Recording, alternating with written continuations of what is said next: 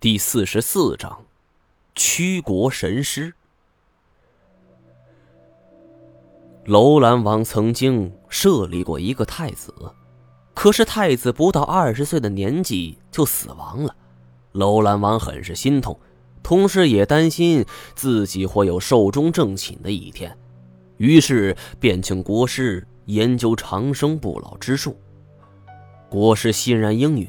并且组织大量的人力物力从事该项工作。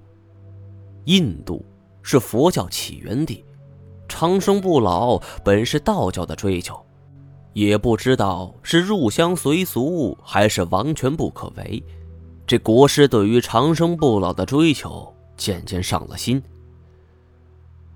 得知温宿一带有神奇木的传说后，他建议。楼兰王可以出大军讨伐，夺得神树。社稷岂能功利数？江山自古私帝王。为了满足自己长生不老的梦想，楼兰王出重兵。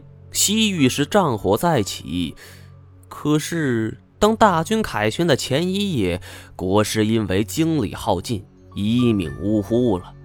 楼兰王是心痛万分，为了复活国师。他不惜将神奇木安葬在国师的陵墓附近，希望神奇木的传说可以复活自己的左膀右臂。看到这儿，我的心里是咯噔了一下。如果说神奇木有着令人长生不老的神奇功效，那有此梦想的楼兰王为什么不用呢？难道说传说是假的？我这些努力又白费了？想到此处，我是肺如针扎呀，顿时又开始了剧烈咳嗽。古烟梦背对着我，正在看另外一面墙上的壁画。见我如此，他是招呼我过去。我走过去后，发现事情并不是像我想的那样。这上边有着关于神奇木的具体传说。神奇木因为过于高大。枝繁叶茂，随着温宿国的覆灭，这关于神兽的具体用法，没几个人知道。国师曾经派人是潜入温宿故土，花大价钱得知了其中用法。可此时位高权重的他，并不舍得放弃眼前这一切。他跟楼兰王达成协议，只要有机会，愿意跟楼兰王同享长生不老之术。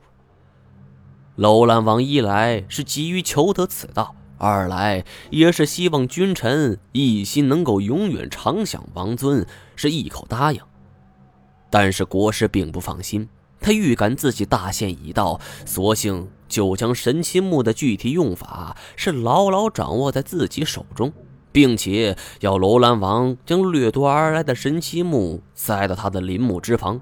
他复活后第一件事儿。就是传授楼兰王长生不老之术。楼兰王是当即大怒啊，知道这国师有了不臣之心。可是此刻的国师是日薄西山，也不必问罪了。当晚交代完一切的国师就逝去了。本想着将这国师给挖胆剖心，但是楼兰王又不忍放弃这即将到手的长生秘诀。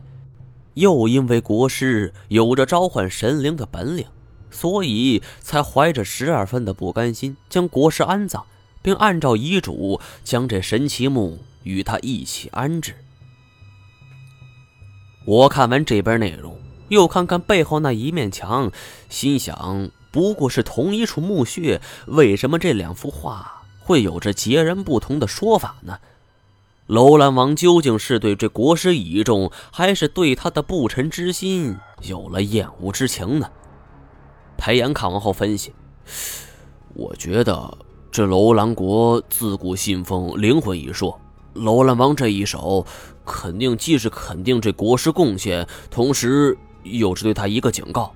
当然，这国师如果真能复活的话，也会看到面前这幅壁画。”这前边详细介绍了他的功绩，会让他感恩；这后边控诉他的罪行，是为了让他心怀畏罪之心。呃，这个楼兰王的驭人之术不简单呢。我虽然认同这种说法，但是楼兰王是显然不知道，有一句话叫“狗急跳墙”啊！这万一逼急了国师，人家直接一走了之，那楼兰王也只能干瞪眼呢。我们正在这比划，这冷不防头顶之上是传来了震耳欲聋的隆隆之声，犹如一列奔驰的列车是呼啸而过，这整条墓道都跟着颤抖起来。我操，地震了！金锁是脚下不稳，一记狗啃屎摔倒在地。我护住古爷梦，闪到一旁。这剧烈的抖动，甚至让我们头顶都出现了裂缝。这好几块小碎石砸下来，这种情形是维持了足足五六分钟。然后这头顶上的声音才缓缓消失，像是列车远去。大家都没事吧？这他妈什么东西？这头顶是地铁吗？金锁是揉着摔痛的胳膊道。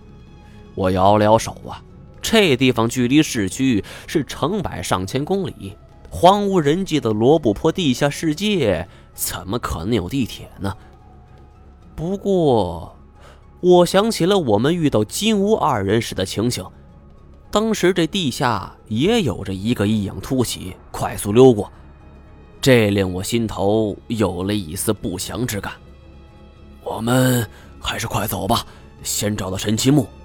古一指拍打了一下身上的尘土，我们随即往这墓道深处走去。当然，这一路上壁画没断，但是信息价值也都不大了。其中有几幅画描述了有关凤凰的来历，从画中来看，是国师。站在一处高台之上，张开双臂，面带虔诚的微笑。这几只凤凰或站身边，或落在他头顶双臂之上。高台之下是数不清的黑压压的人群跪拜着。金锁是不满的嘟囔：“哼，装神弄鬼。看来这个国师跟温宿太子一样，有着驱动动物的先天能力。”不过，他比这温宿太子是更胜一筹，因为除了这些形如凤凰的药龙，他还可以指挥一种可怕的昆虫——千足狮毛。